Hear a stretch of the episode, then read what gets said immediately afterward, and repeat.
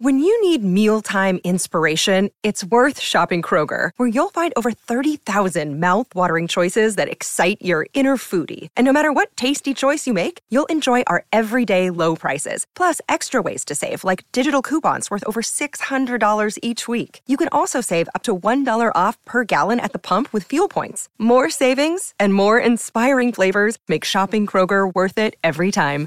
Kroger, fresh for everyone. Fuel restrictions apply. Quelle légende se cache derrière la forêt de Brocéliande? Merci d'avoir posé la question.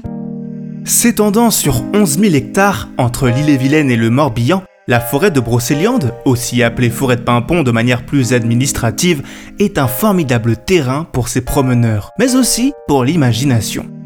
Mélange de bois, de landes, d'étangs, de traces historiques, voire préhistoriques, la forêt de Brocéliande a été le théâtre de nombreuses légendes. Comment ça se fait?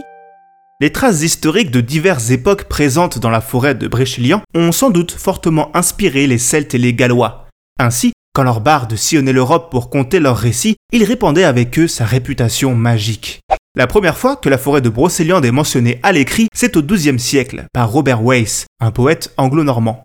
Mieux, c'est le premier à témoigner dans son roman de roue de la présence de créatures féeriques. Il parle aussi de la fameuse fontaine de Barenton, qui existe pour de vrai et dont l'eau, pourtant froide, a la particularité de bouillonner. S'il n'y a pas un peu de magie derrière ça, ces histoires n'ont pas échappé aux oreilles d'un poète de la cour de Champagne, un certain Chrétien de Troyes. Cet homme, qui a inventé le roman de chevalerie, est aussi le fondateur de la geste arthurienne. La quoi? La geste arthurienne, le cycle de la table ronde si tu préfères. C'est un ensemble de récits, de légendes et de romans narrant les exploits d'Arthur, un roi légendaire de Grande-Bretagne, de ses chevaliers et d'autres personnages liés à la cour.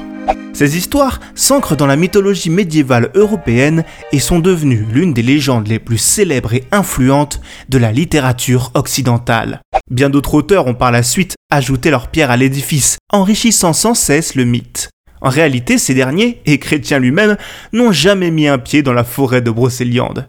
Elle n'est encore qu'un lieu imaginaire. C'est dans son roman écrit vers 1176, Yvain ou le Chevalier au Lion, que Chrétien parle pour la première fois de la forêt merveilleuse, alors que le dit chevalier Yvain de Calogrenant s'enfonce dans ses sous-bois. C'était une voie très pénible, pleine de ronces et d'épines. Non sans douleur ni sans peine, je suivis ce chemin et ce sentier. Pendant presque toute la journée, je chevauchais de la sorte. Puis, je finis par sortir de la forêt. C'était en Brochéliande. Le roman du Chevalier au Lion sera un véritable succès. C'est pour ça que la forêt deviendra un élément récurrent de ces récits? Et oui, la fameuse fontaine de Barenton, toujours peuplée par les fées, deviendra un élément indissociable du mythe arthurien et de la forêt de Brocéliande. Elle serait un passage vers l'autre monde. Les promeneurs pourront aussi voir la tombe de Merlin, ou même la fée Morgane au Val sans retour. Cette forêt, pas comme les autres, sera présente dans une douzaine de romans entre le XIIe et le XVIe siècle, période où le genre du roman de chevalerie tombera en déclin, avant de revenir fort au XIXe siècle. C'est d'ailleurs au XIXe que les auteurs attribuent la localisation géographique définitive de Brocéliande en forêt de Pimpon. Maintenant vous savez, un épisode écrit et réalisé par Jonathan Oppard. Ce podcast est disponible sur toutes les plateformes audio. Et si cet épisode vous a plu, n'hésitez pas à laisser des commentaires ou des étoiles sur vos applis de podcast préférés.